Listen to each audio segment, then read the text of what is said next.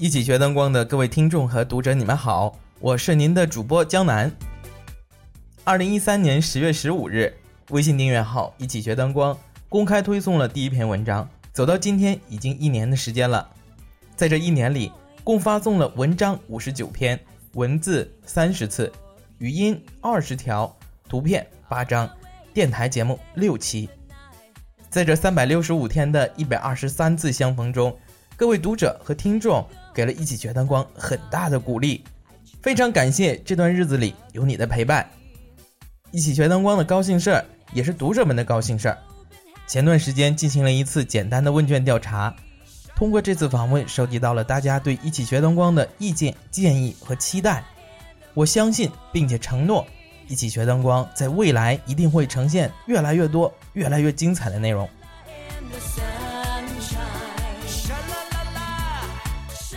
今天我邀请到中国传媒大学的张一凡跟我一起来做节目，跟大家打个招呼吧。大家好，我是张一凡。首先呢，祝一起学灯光一周岁生日快乐。差不多我也是从去年的这个时候开始关注一起学灯光，说来也算是忠实的老粉丝了吧。其实我对你啊也早有耳闻，你记不记得啊？去年在清华大学招聘灯光助理的时候，你就投了简历。对，我当时一推送，我就看到了那条招聘信息，看到了条件优厚的这个东西，所以当时就马上投了我的简历。条件优厚啊，清华大学嘛，条件能差得了吗？那时候是四月一号，我呢，一是为了让大家不那么认为 我这是调侃的一个开玩笑的事情，二是我把清华大学这个名字引下去，也是想让大家设身处地的想一想，你的实际能力到底是否符合用人单位的需求。而不是奔着这个名字去投的啊！虽然你跟清华大学失之交臂啊，但是你的母校中国传媒大学依然是这个圈子里非常非常多的人十分向往的一个学校。你作为一个学生的时候，你是学霸吗？根据目前的定义来看，我应该属于学渣。学渣中的战斗机，差不多吧。那江主播，你当时是学霸吗？哎呦嘿，你还问我这个问题？我还跟你讲，我一点也不避讳谈这个事情。这么的吧。我在专业课方面绝对是学霸，这一点我当仁不让。但不过呢，在一些公共课上面，比如说英语呀、体育呀、思修矛盾这个方面，我也的确是算一个学渣。但是有句话说得好啊，学霸有几个，学渣力量大。没错，所以今天我一定会代表广大的学渣来证明我们的实力。你居然是个学渣，你还有什么实力啊？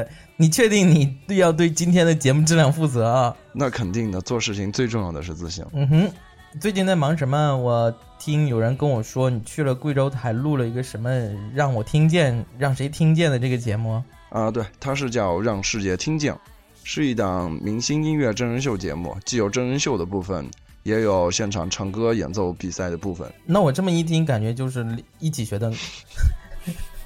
那我这么一听，感觉就是像《我是歌手》。对，现场比拼的环节可能跟《我是歌手》有那么一点类似，但是这个节目的特点在于现场唱的歌都是前一期真人秀类似《爸爸去哪儿》到某个民族聚集地去采风的有融入民族元素的歌曲。嗯，那我还找对人了。今天我就跟九零后刚刚进入这个行业的灯光新人张一凡来聊一聊。他在贵州电视台录这个节目时候的点点滴滴的经历。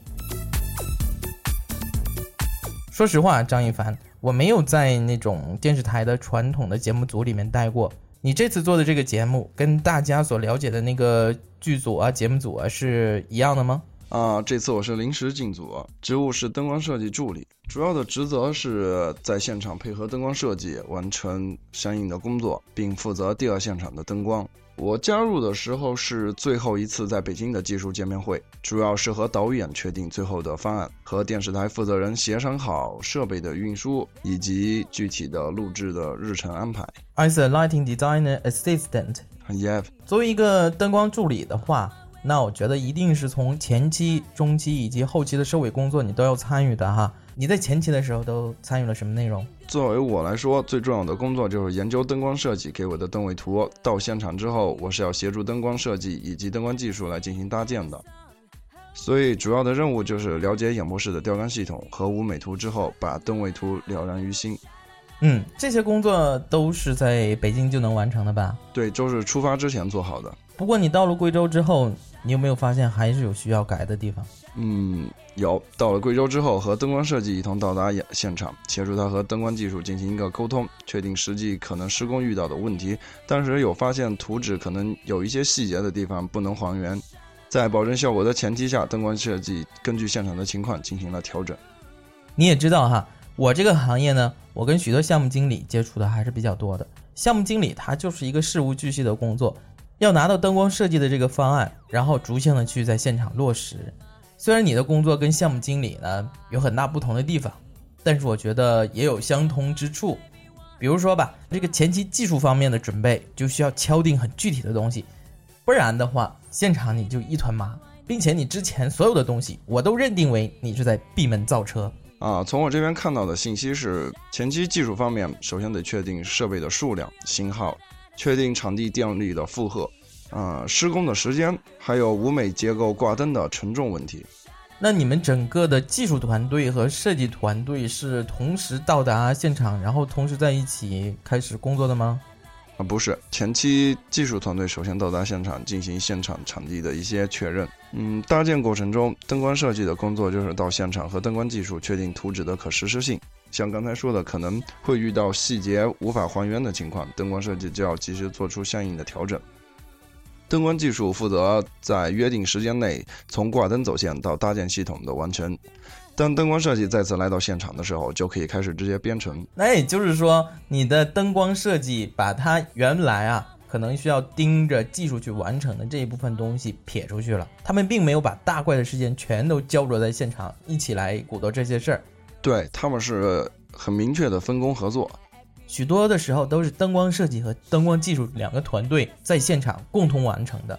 但是你刚才说的这个例子，你们的工作方式，他们基本是平行的，拆分开来的。当然，你们之所以这么做，是有自己的目的的。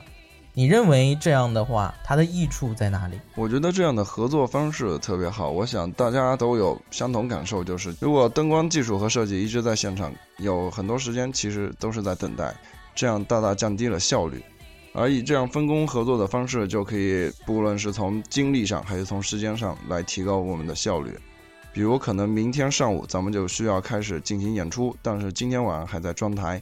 那么灯光技术可能今天就会连夜的把这个舞台给赶工出来，到了第二天上午回去睡觉。经过了一夜的休息，灯光设计第二天上午来就可以开始全力的投入设计的工作，并没有影响演出的进行。不怕神一样的队友，就怕不怕猪一样的对手。不怕神一样的对手，就怕猪一样的队友。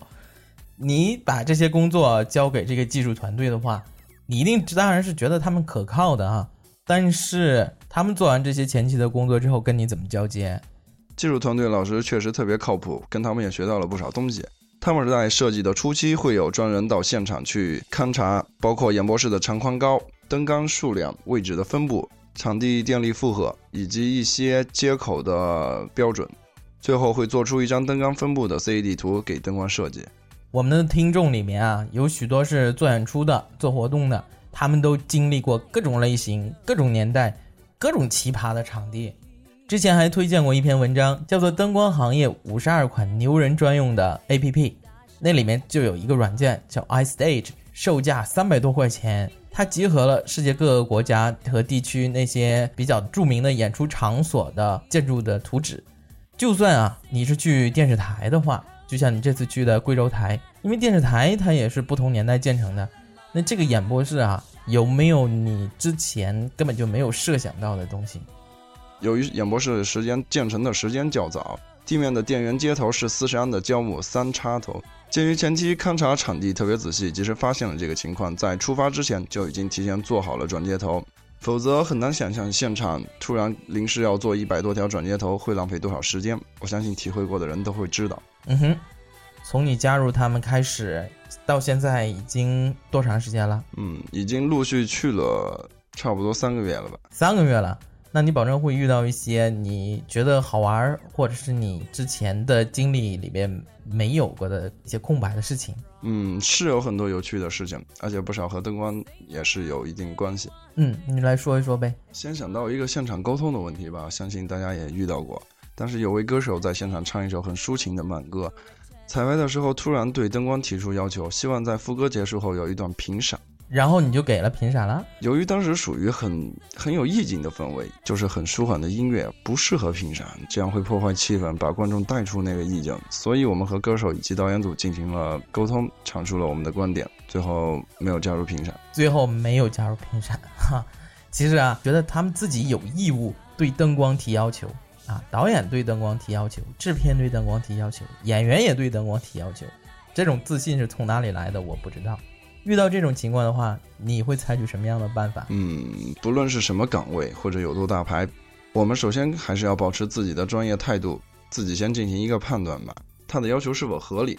这样对效果的好坏，如果 OK 的话，当然可以满足艺人的要求，因为他对自己的作品有自己风格的把握，也是对他自己负责。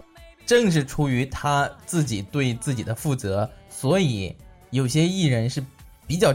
麻烦的，你知道吗？因为他太固执了。哈，遇到这种情况，还是及时沟通。我遇到过一次，也是特别不合理的要求。有多么不合理？一首歌叫《青花瓷》，就周杰伦那个吗？啊，对，当时定的是蓝色的主基调，然后配以青色的光束棱镜，但是歌手突然要求在其中一段加入金色的棱镜，就是说把所有的光束换为金色。这，我当时就。我知道了，他保证是把周杰伦的青花瓷跟满城尽带黄金甲弄，好像这么理解我就懂了。所以就是说，你口头答应他了，结果你你就是把他敷衍过去了呗。当时处理是进行沟通，并在演出时以效果为准，因为最终还是以专业的态度，而且当时艺人完全投入在表演中，不会在意到一些小的细节。最后大家都是为了更好的把节目呈现出来。大家的中心思想都是一致的，那就是保证最终的效果。演员对自己的演出是负责任的，灯光对自己的作品当然也是负责任的。只要我们的出发点、落脚点都是一样的，那很多时候我们应该把这份专业的信任交给相应的人员，让他们自己发挥。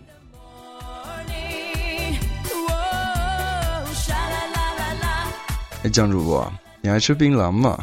我不吃榴莲。是槟榔，不是榴莲。我对芒果过敏。Fine，不知道听众朋友里边湖南的朋友多不多？我是这次到了贵阳才知道，湖南人特别爱吃槟榔。当时在第二现场调光，调光台上我放了一袋槟榔。第二现场的摄像团队都是来自湖南的。一会儿过来一个人，哎，哥们给个槟榔，然后渐渐这么跟整个摄像团队都熟悉起来。当然我的槟榔也就不见了。对，摄像大哥是你必须亲力亲为搞定的。咱们灯光和摄像确实是需要一个很好的关系，也其中我们也进行了很多的沟通。在了解了摄像的拍摄思路以及需求之后，我们对现场的灯光进行了投射角度和亮度的一个优化。很多的摄像师都是经验很丰富的，而且你尤其作为一个新手来讲，他们给你的意见一定是非常重要，并且是很中肯的。嗯，对，这次确实和摄像大哥们学到了很多东西。后来摄像团队对于出来的效果都挺满意，大家也成了很好的朋友。你这个节目是直播的还是录播的？录播比直播来说，可能在准备方面会可以稍微简单一点，但是对于节目质量的要求会更高，因为它是可以重来的。直播节目有直播节目的特点，录播节目也有录播节目的需求。正是由于它可以翻来覆去的不停的在那重新录，所以我觉得。任何一个录播节目，它都应该比直播节目最终呈现的效果要精美一些。江主播，听说你是做电视直播节目的？不对，你这个信息早就过时了。我都一年多不做直播，不上直播了。那之前应该有很多直播的经验，你也有一定自己的见解在里边吧？见解倒谈不上啊，但是经验还是有一点的。直播这个话题，如果展开来讲的话，可能就不是三分钟、五分钟能够说得完的了。那这样，下期节目还是我们两个在一起跟大家说直播的这个话题怎么样？Yeah。再问一个问题，贵州电视台的这个《让世界听见》，它是什么时候播出啊？我们一起学灯光的各位读者们一起学习一下呗。这个节目是每周日的晚上九点二十在贵州卫视播出。感兴趣的朋友可以上网搜一搜之前播过的节目，也欢迎各位大神对我们的工作提出建议与意见。一起学灯光在十月十五号刚刚过完了他一周岁的生日，立足一个新的起点。我相信并承诺，一定会为大家带来更多更精彩的内容。非常感谢张一凡今天来到这里，分享他作为一个刚刚毕业进入灯光行业的新人灯光师，在贵州电视台录制《让世界听见》这个节目的心得。那我们约定好了，下期就来说一说电视直播的话题。今天就到这里，我们下次再见，拜拜，咱们下期再见，拜拜。